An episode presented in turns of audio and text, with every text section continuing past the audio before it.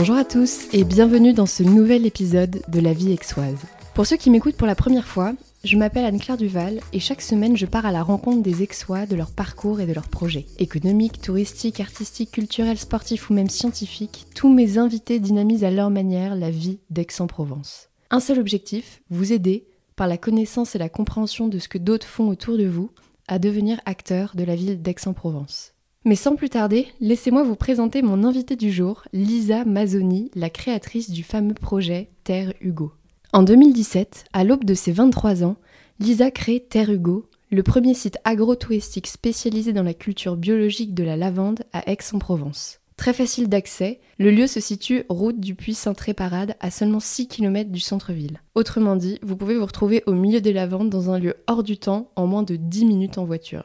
Si Terre Hugo est un lieu de référence aixois en été pour les apéros organisés au milieu des lavandes, le projet a aussi de nombreuses autres facettes. Centre d'art, accueil de mariage, boutique de produits, e-shop et j'en passe.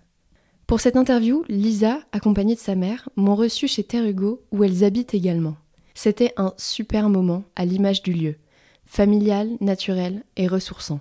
Lisa m'a parlé de son parcours, de l'histoire de Terre Hugo, des futurs projets et événements à venir, mais aussi de sa vie d'agricultrice en terre aixoise.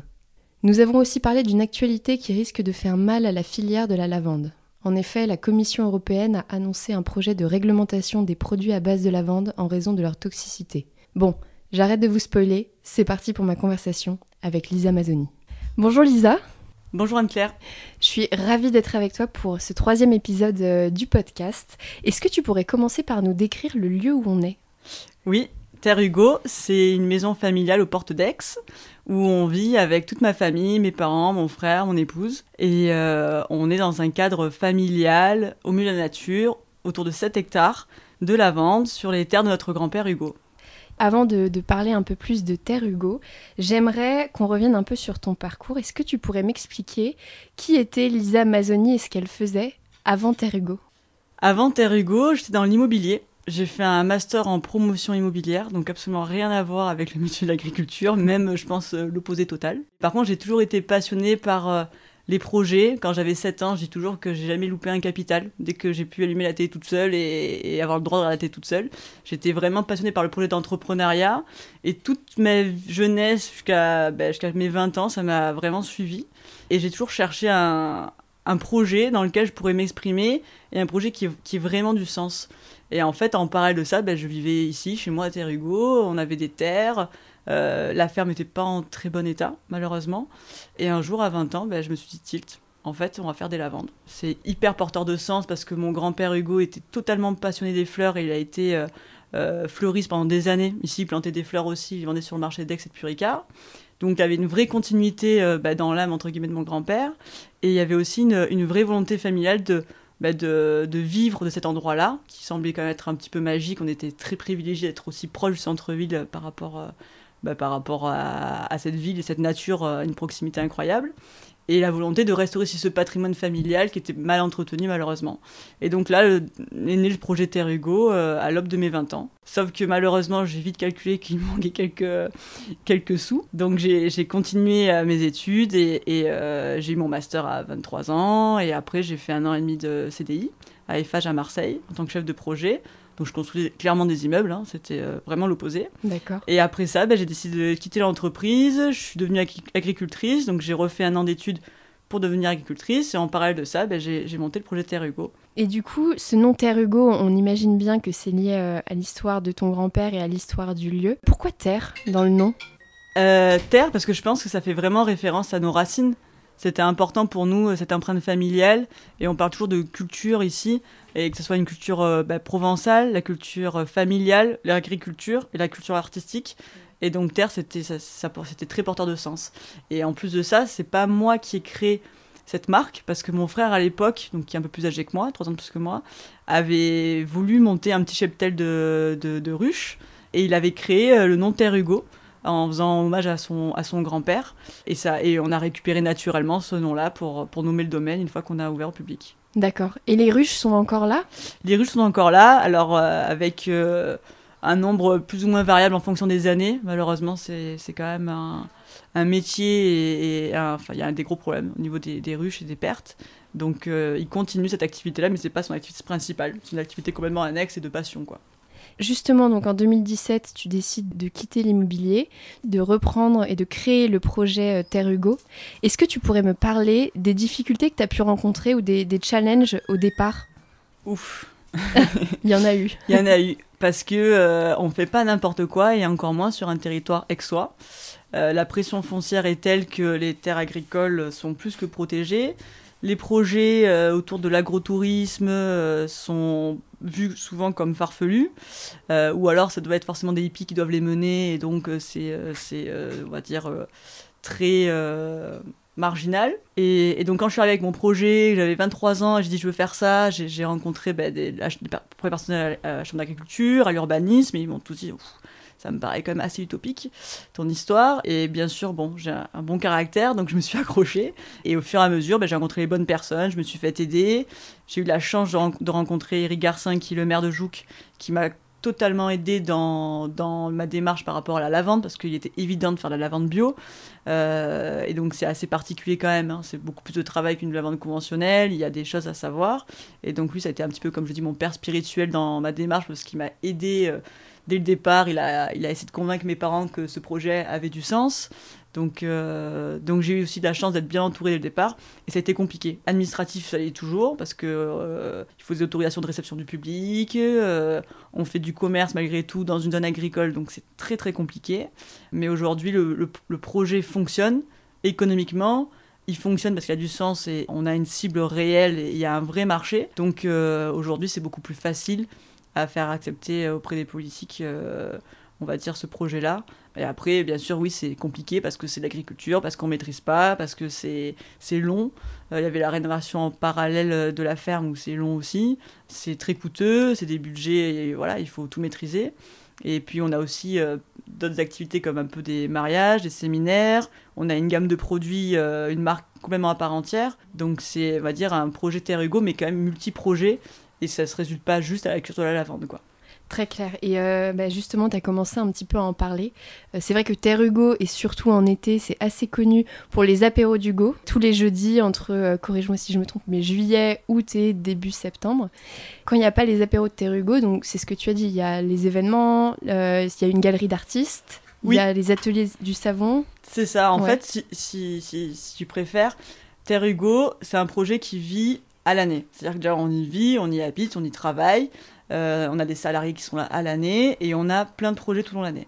Et en physique, en fait, ce qui se passe, c'est que tout au long de l'année, on fait des séminaires, on fait des mariages et on a une saison où au 1er juin jusqu'au 31 août, on est ouvert tous les jours de 10h à 18h30.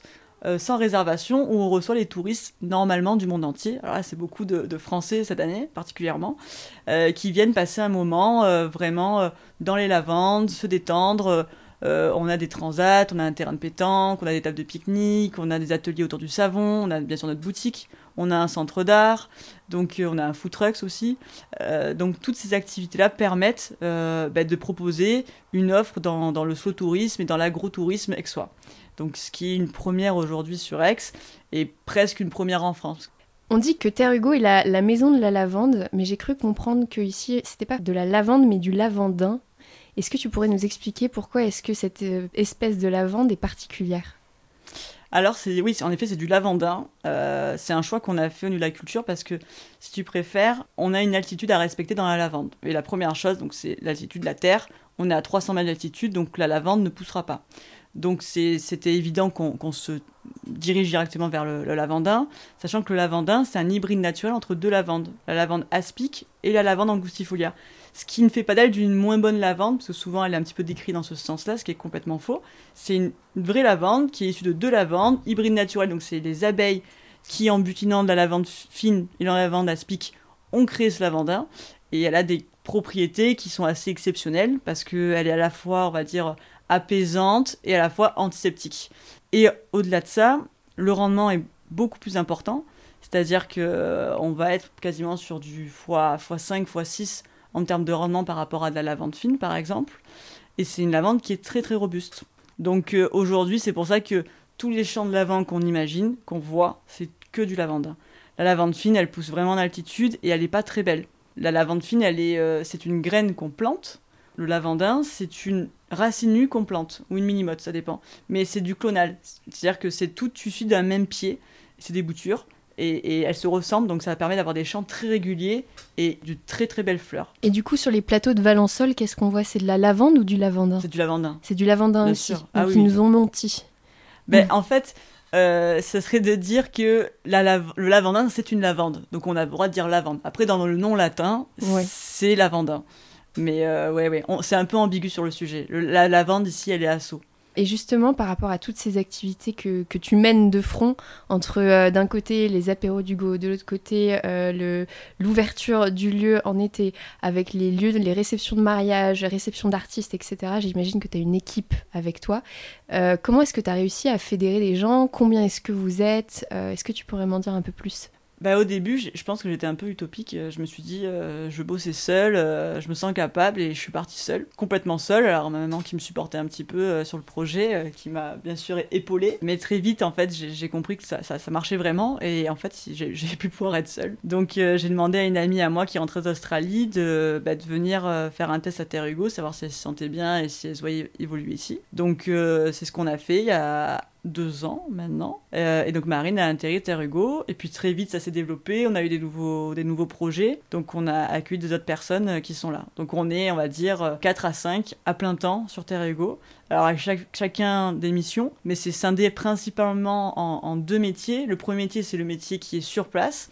Donc le responsable de site Terre Hugo, qui va être vraiment toute la partie touristique, la partie événementielle et la partie euh, oui mariage séminaire donc ça rentre dans l'événementiel aussi bien sûr et l'autre partie, ça va être le développement de la marque à l'étranger. Donc ça, c'est euh, une nouvelle, euh, un nouvel axe qu'on a aujourd'hui, qu'on développe, qui est loin développé parce qu'il faut revoir toute la marque. Euh, entre, je la vends juste entre guillemets en vente directe trois mois dans l'année et je pars l'exporter, ben, il y a toute une démarche à faire qui est assez énorme.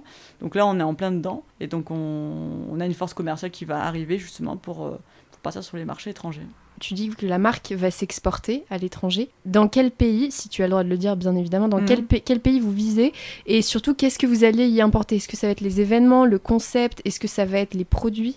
Alors, on est sur plusieurs euh, projets. On a aussi plein d'idées de développement. Mais là, principalement, ce serait les produits. Produits de la marque Terre Hugo euh, qu'on développerait. Et ça serait principalement sur le Japon, les États-Unis. Parce que tu as senti qu'il y avait une appétence des marchés euh, pour les produits Parce que tu as beaucoup de Japonais ici ou d'Américains qui viennent Oui, ouais, ouais. On a pas mal de. Alors, Japonais, on ne peut pas dire qu'on en a eu énormément, euh, mais en tout cas, on a beaucoup d'Américains. Et, euh, et, on sait que le client, la clientèle japonaise est, friand des produits français, de qualité, de la lavande. On a des sorties commerciales là-bas aussi, possiblement, qui nous, nous attendent, des facilités. Donc, c'est un travail qu'on veut mener principalement dans, dans ces deux pays en priorité. Mais après, ça pourra aussi s'exporter sur, sur d'autres pays, bien sûr. Hein. C'est, on va dire, pour, euh, pour débuter, il faut bien choisir euh, des, des cibles, on va dire, euh, des marchés. Et, et pour l'instant, ça s'est posé sur, sur, ces deux pays. Alors du coup, on revient sur un, sujet un peu plus local. J'ai vu que le, la valeur et le concept de slow tourisme était une des valeurs portées par Terre Hugo. Est-ce que tu pourrais expliquer un peu ce qu'est le slow tourisme et comment est-ce que tu l'incarnes ici? Je pense qu'on est tous, euh, on va dire, euh, dans un mouvement où quand on part en vacances, il faut qu'on fasse le plus de choses possible. Euh, quand on visite une capitale, on, fait que marcher 15 bandes par jour. Donc on a, on a, tous envie de ça. Mais en parallèle, on a aussi aujourd'hui une autre fréquence là qui se crée vraiment. Et je pense que c'est vraiment chez toutes les générations, c'est de se dire mince, en fait, c'est bien aussi de profiter, quoi. C'est bien aussi de rien faire, c'est bien aussi de vivre un peu plus le côté humain euh, et, et de pas chercher sans, sans arrêt des, sensations fortes, entre guillemets, et, juste de poser. Et on a beaucoup de clients, par exemple, qui arrivent ici et qui nous disent bon, nous, dans une heure, on repart. Euh, et en fait, euh, au bout de 6 heures, ils sont encore là, quoi. Ils ont fait la sieste. Une partie de pétanque. ah ouais, ouais c'est assez incroyable. C'est vraiment ça. Et, et, je pense que c'est aussi cet art de vivre du Sud qu'on aime transmettre euh, à travers les valeurs Terre Ego, c'est juste euh, la simplicité, prendre le temps, profiter. Il y a beaucoup à voir dans la nature, il y a beaucoup, voilà, à juste rien faire en fait, je crois. Et puis c'est fabuleux ici parce que Terre Hugo, c'est aussi un lieu d'échange. On, le disait tout à l'heure en, off, mais c'est un lieu où toutes les générations se croisent, beaucoup de gens qui ne se connaissent pas arrivent. C'est facile de communiquer avec les personnes et, d'établir des liens, même si on les connaît pas. C'est un lieu qui s'y prête vraiment. Oui, oui. Je pense que le fait que ce soit pas un lieu vitrine, qu'on vive tous sur place, on, a vraiment une démarche où euh, on sent l'âme, je pense, euh, du lieu et il y a un côté euh, du coup très naturel où où tout le monde se sentirait presque un peu chez soi, parce que euh, parce qu'en effet, bah, c'est pas c'est un lieu qui est aussi imparfait, qui, qui vit tous les jours. C'est pas une carte postale, même si ça, ça y ressemble. Euh, ça, ça c'est pas figé quoi. Et donc je pense que les gens, oui, en effet. Et souvent on me demande, mais c'est quoi ta cible à Terre Hugo? Et je dis toujours, je sais pas. Je, je, peux avoir autant des personnes qui ont 70 ans allemands comme euh, des jeunes blogueuses, euh, comme des hipsters, euh, comme des, des mamans. Enfin, voilà, c'est hyper, hyper varié. Et c'est très cosmopolite, quoi. Il y, y, a vraiment tout le monde. Comment est-ce que tu. Est-ce que c'est pas difficile parfois le fait de vivre à l'endroit où tu travailles et de voir ces tonnes. Je me mets à ta place en fait. Mm. Et je me dis, si je voyais toutes ces personnes aller chez moi, euh, être ici, marcher sur mes plants d'herbe, j'en sais rien. Est-ce que c'est. Il y a eu des limites à ça euh, dans le, le, projet? Ou est-ce qu'il y a un équilibre que tu as réussi à créer et où tu t'y es retrouvé finalement? Oui, oui. Il y a évidemment. Euh des limites. En fait, je pense qu'il faut avoir le, bon rapport entre le confort chez soi, ou la vie familiale qu'on a ici, et, et ce projet-là où, dans un premier temps, que j'ai quand même clairement imposé à ma famille, parce que j'étais persuadée que ça allait marcher, mais il y avait que moi qui avait cette vision-là, je pense. Euh, et eux qui espéraient, entre guillemets, d'un côté, euh, dire bon, ben, on va bientôt être à la retraite, on est tranquille chez nous, ils n'ont jamais eu l'habitude d'avoir du monde, et cette activité qui, euh, bah, qui fait que se développer, voilà. Donc c'est avoir un bon équilibre entre la vie personnelle, familiale, et la vie, on va dire, euh, du travail, mais je crois qu'on arrive bien à le faire. On n'en fait pas trop, on fait une dizaine de mariages par an, on fait les apéros du goût, on fait dix une dizaine de dates par an aussi, on est sur trois mois, mais dans des horaires d'ouverture qui nous correspondent, et on a une clientèle. Et c'est sur tout ça aussi qui nous encourage, qui, qui nous correspond aussi. Donc euh, on, on, est dans un environnement où on est très à l'aise par rapport à ça. Et euh, voilà, il n'y a pas que la rentabilité qui compte. Sur un lieu comme ça, c'était une société commerciale qui avait le chiffre d'affaires pour être multiplié par 4, on le sait. Mais euh, là, on, on, trouve le juste milieu euh, et ça nous convient bien. Tu as déjà commencé à en parler un petit peu avec l'export de la marque à l'international. Est-ce que tu pourrais nous décrire ce à quoi va ressembler Terrego dans 5 ans? Quels sont les, les, les futurs projets? Il y a plein de projets. Je pense que ça va être je pense qu'on va pas euh, modifier, on va dire, l'ADN de Terre Hugo parce qu'aujourd'hui on s'y retrouve parfaitement. Euh, mais euh, je pense qu'on va avoir des projets dans l'amélioration, peut-être un petit peu de certaines structures. On va créer des événements. On a des, des, projets de, de dîner dans les lavandes, ce qui, je pense, sera absolument incroyable. On a des collaborations à faire. On a envie d'organiser, on va faire un marché de Noël par exemple, quelque chose de totalement féerique. On a des projets, c'est évident. Euh, et après, je pense que ça restera quand même toujours à, taille, humaine sur le lieu. C'est pour ça que j'aime beaucoup les gros projets, j'aime beaucoup surtout bâtir les projets, j'aime malheureusement un petit peu moins m'en occuper. Donc c'est pour ça qu'on euh, va aussi chercher à sortir de Terre Hugo, clairement, pour développer la, marche, la marque qui va pouvoir nous permettre de bah d'avoir moins de limites, on va dire, par rapport aux contraintes qu'on a sur place à avoir. quoi. Tu as parlé des, des, collaborations que tu avais pu avoir. Est-ce qu'il y en a une qui t'a particulièrement marqué? Oui, cet été euh, notamment, euh, on a fait une collaboration euh, avec les dîners insolites avec Emmanuel Perraudin. C'est absolument incroyable. On a dressé une table de plus de 150 personnes au milieu des champs de lavande avec un, chef étoilé qui nous a fait un repas absolument incroyable. Et ça a été vraiment une parenthèse. Ça a été fou.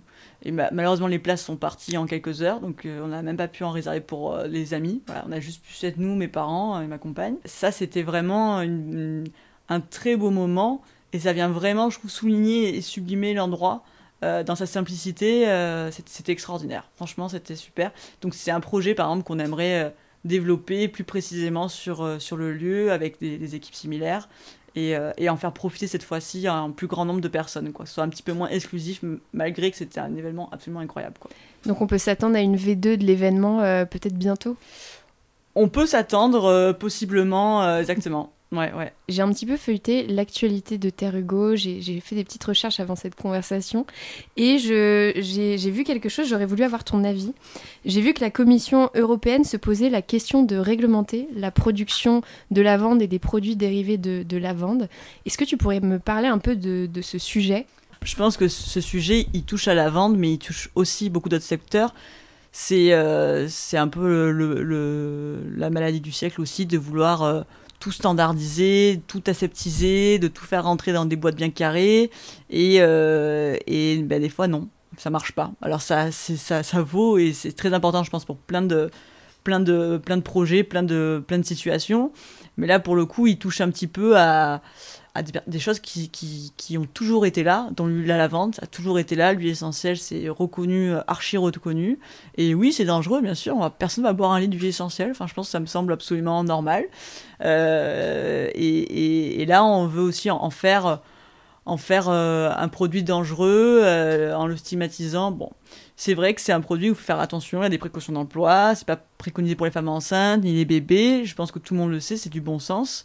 Euh, donc il faut plutôt faire une prévention par rapport à ça, au lieu de créer une interdiction et de le, de le ranger comme un produit chimique. C'est absurde, mais en même temps, ça correspond bien à dans le, enfin, l'image du monde qu'on a un petit peu aujourd'hui, euh, qui est un petit peu déconnecté de certaines réalités et qui cherche un peu trop à homogénéiser une norme qui n'a pas de sens. Quoi. Et du coup, est-ce qu'il pourrait éventuellement y avoir des répercussions sur Terre Hugo? Je pense notamment aux produits de la boutique. Ah oui, bah, c'est évident que euh, ce que ça pourrait euh, faire, euh, on va dire, à terme, c'est que bah, la vente d'huile essentielle déjà pourrait être totalement arrêtée. Donc, ce qui est quand même l'essence même de notre, lavande, hein, ce serait quand même très mmh. compliqué. Donc, on ne pourrait travailler plus que la fleur et que dans les produits qu'on ait, ça serait remplacé par des parfums de synthèse.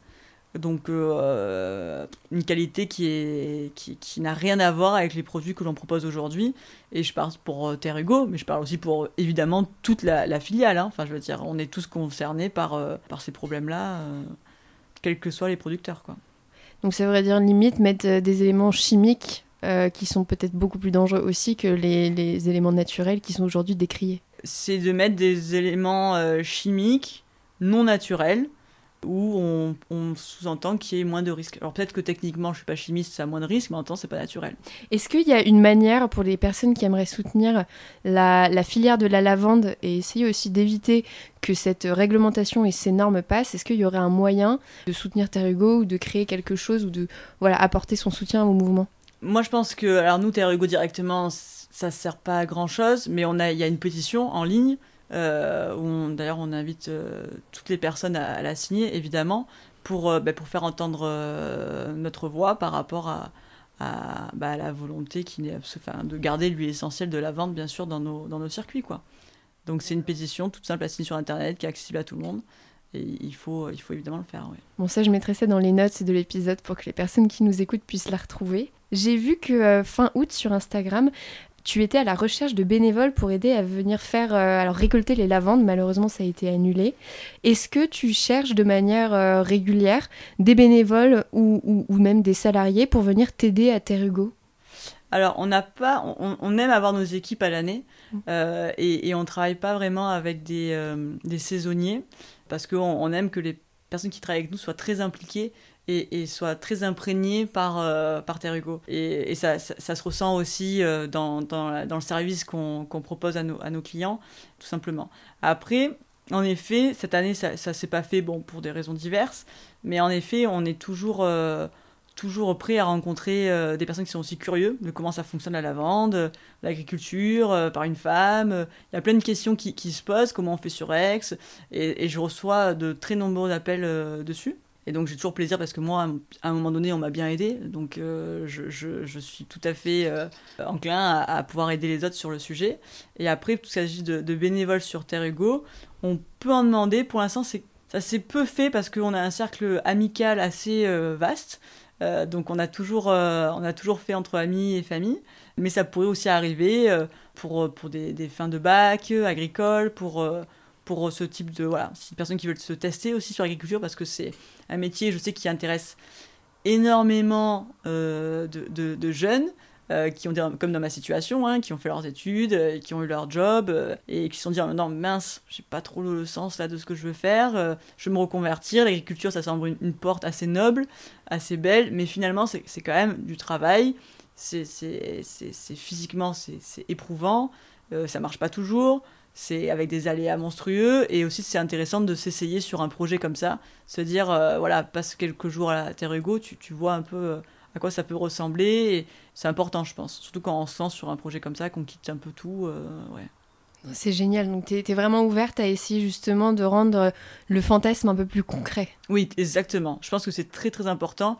Donc, c'est dans ce cadre-là aussi qu'on a déjà reçu des stagiaires pour, euh, pour leur expliquer justement bah, qu'est-ce que c'est vraiment la vie d'une exploitation. C'est pas juste je fais mes petits sachets de lavande. Euh, euh, non, c'est multiple. Il y a la comptabilité, il y a du travail qui est dur, physique. Là, c'est important aussi de le, bah, de le faire partager. quoi. Puis quand il faut récolter la lavande sous le cagnard qui fait 38 degrés, il n'y a, a, pas trop le choix. quoi. Ouais, c'est ça. Il faut être motivé. Franchement, euh, les premières années, euh, on a passé des, centaines d'heures dans le champ abîné. C'était absolument euh, énergivore, décourageant.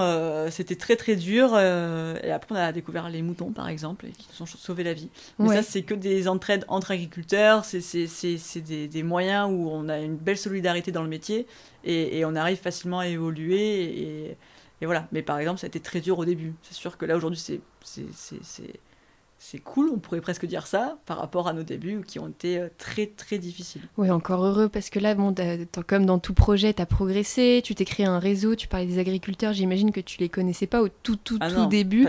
Voilà, c'est le temps a aussi fait un peu ses preuves, et, euh, là, tu es arrivé avec un projet qui est quand même à un stade de maturation assez avancé. Bon, la preuve, mm, tu mm. penses à l'export international, à tous ces autres projets-là. Et du coup, d'ici la fin de l'année, donc là, la, la saison estivale est finie.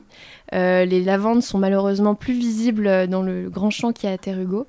Est-ce que tu pourrais nous en dire un peu plus sur les, actualités qu'il va y avoir pour Terre Hugo quand même d'ici la fin de l'année? D'ici la fin de l'année, on, prévoit euh, principalement un marché de Noël sur place.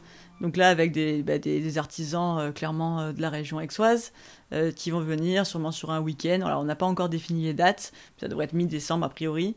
Euh, faire leur, leur course de Noël. Euh, voilà, ça permettra à tous les clients de découvrir Terrego sous, un, sous une autre apparence totalement différente qu'en plein été. Et, on va pouvoir retrouver une autre magie aussi. Donc ça, ça va être, ça va être vraiment top. Et puis c'est un projet qui nous plaît complètement. quoi. Avec un peu de chance, il y aura de la neige en plus là pour le coup. Euh. Ah, peut-être bien. On va croiser les doigts. ouais. Ce serait vraiment féerique et on n'aurait jamais vu Terrugo en tant que visiteur sous, cette, ah sous cet angle-là. C'est génial. Ça arrive, il neige quasiment tous les ans. Donc, Ouais, bon mm. bah, finger crossed. Et euh, pour les personnes qui aimeraient euh, te contacter pour te, éventuellement te poser des questions, euh, qui s'intéressent à Terre Hugo ou pour tout autre sujet, quel est le meilleur moyen pour elles de le faire? Le meilleur moyen, c'est sur Internet. Vous avez une adresse mail générale, info.stereo.com, et c'est d'envoyer un mail, et, ce sera toujours quelqu'un, soit de mon équipe, soit moi, qui, qui, va vous répondre. Par téléphone, je suis peu joignable parce que j'ai toujours plein de rendez-vous, il y a toujours plein de choses qui se passent, donc je, des fois, je suis un peu c'est un peu compliqué, téléphone. Mais en tout cas, oui, sur Internet, par mail, avec grand plaisir. Eh ben écoute, génial. Lisa, merci mille fois pour ton temps, pour toutes ces explications. C'était un vrai plaisir de t'avoir. Merci beaucoup. À très bientôt. Salut. Et c'est la fin de cet épisode. Merci beaucoup d'avoir été avec nous. Je vous ai mis toutes les informations données par Lisa dans les notes. Si l'épisode vous a plu, n'hésitez pas à en parler autour de vous et à le partager à vos amis, familles, collègues ou toute personne susceptible de l'apprécier. Et si vous souhaitez me faire un retour ou me proposer de nouveaux invités, contactez-moi sur mon compte Instagram atla.vie.exoise. Avant de vous quitter, je tenais à vous remercier pour tous les messages reçus. Ça m'encourage à poursuivre mon travail et mes efforts pour améliorer le podcast et ça me donne une pêche d'enfer. Sur ce, je vous dis à la semaine prochaine.